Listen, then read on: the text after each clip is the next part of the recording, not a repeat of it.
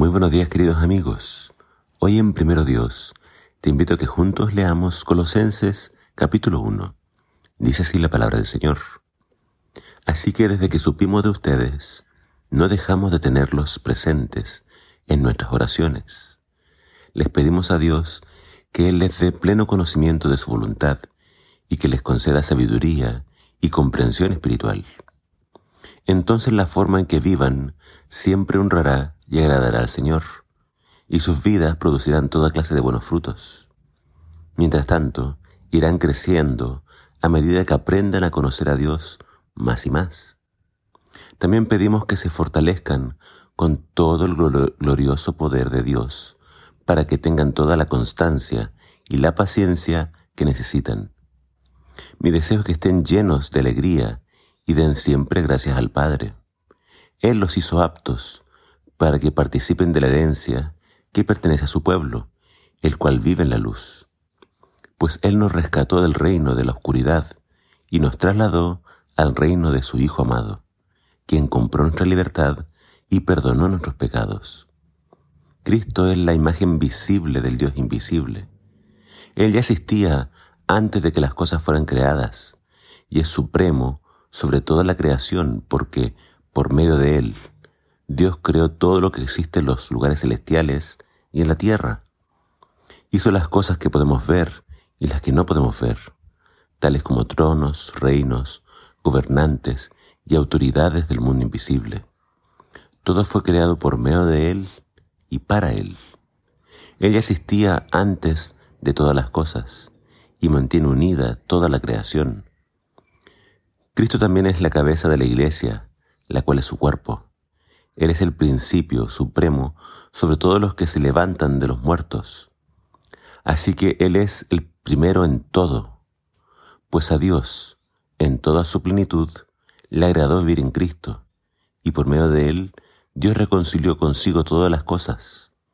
Hizo la paz con todo lo que existe en el cielo y en la tierra, por medio de la sangre de Cristo en la cruz. Eso los incluye a ustedes, que antes estaban lejos de Dios eran sus enemigos, separados de Él por sus malos pensamientos y acciones. Pero ahora Él los reconcilió consigo mediante la muerte de Cristo en su cuerpo físico. Como resultado, los ha trasladado a su propia presencia, y ahora ustedes son santos, libres de culpa, y pueden presentarse delante de Él sin ninguna falta. Pero deben seguir creyendo esa verdad y mantenerse firmes en ella. No se alejen de la seguridad que recibieron cuando oyeron la buena noticia. Esa buena noticia ha sido predicada por todo el mundo y yo, Pablo, fui designado servidor de Dios para proclamarla. Esta carta de Pablo fue dirigida a una iglesia que él no había fundado.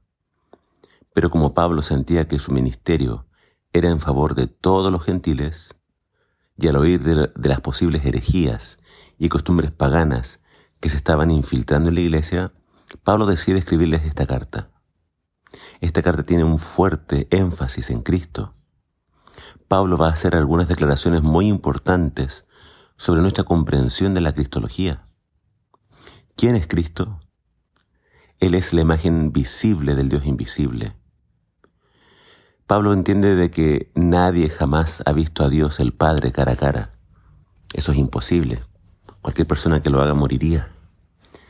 Entonces, como nadie ha visto a Dios cara a cara a cara y no lo pueden conocer plenamente, es que Dios decide enviar a su Hijo Jesús.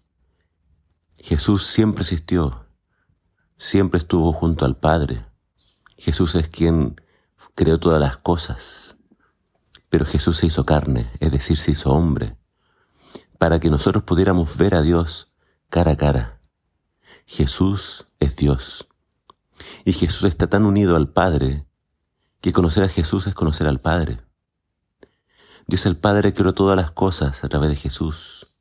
Todo fue creado por Jesús y para Jesús, dice Pablo. Cuando Pablo usa la palabra primogénito no debe ser entendida en su sentido tradicional, como si Jesús fuera el primero en haber sido creado. No, eso no es lo que Pablo está diciendo. Jesús no tuvo un comienzo, no fue creado. Primogénito significa que Jesús tiene la preeminencia sobre toda la creación, es decir, el lugar más elevado e importante dentro de la creación. Hasta el día de hoy hay muchos grupos religiosos que niegan la divinidad de Jesús. Dicen que solo Dios el Padre es divino, es Elohim, pero no Jesús. Otros incluso llegan a decir que Jesús y el Padre son la misma persona. Pero esto es falso. Es torcer las escrituras para hacerlas encajar con un concepto teológico difícil de entender. Estos grupos enseñan sus errores de forma muy hábil y hasta convincente. Pero la Biblia es muy clara al respecto. En Jesús habitó corporalmente toda la deidad. No es fácil explicar, es un misterio. Y Pablo es consciente de que no era un tema sencillo de entender. Por eso siempre está pidiendo para su pueblo o para la iglesia sabiduría, inteligencia espiritual y perseverancia y constancia. Por, por, eso le escribo estas cartas, para que nosotros no nos quedase, perdón, para que nosotros nos quedase claro cuál es el plan de salvación. Dios envió a su Hijo a morir por nuestros pecados. Jesús es el primogénito de la creación y el primogénito de, entre los muertos. Eso significa que, que aunque Jesús resucitó de los muertos, no fue el primero, pero nadie puede resucitar si no es porque Jesús también resucitó. Él es el que nos da la victoria sobre la muerte y sobre el pecado. Jesús es la cabeza de la iglesia. Jesús tiene que ser el primero y el más importante en todo. Cristo es el centro del Evangelio. Cristo es el centro de todas las escrituras. Por eso nuestro, mensaje siempre debe ser cristocéntrico. Cristo es nuestra única esperanza.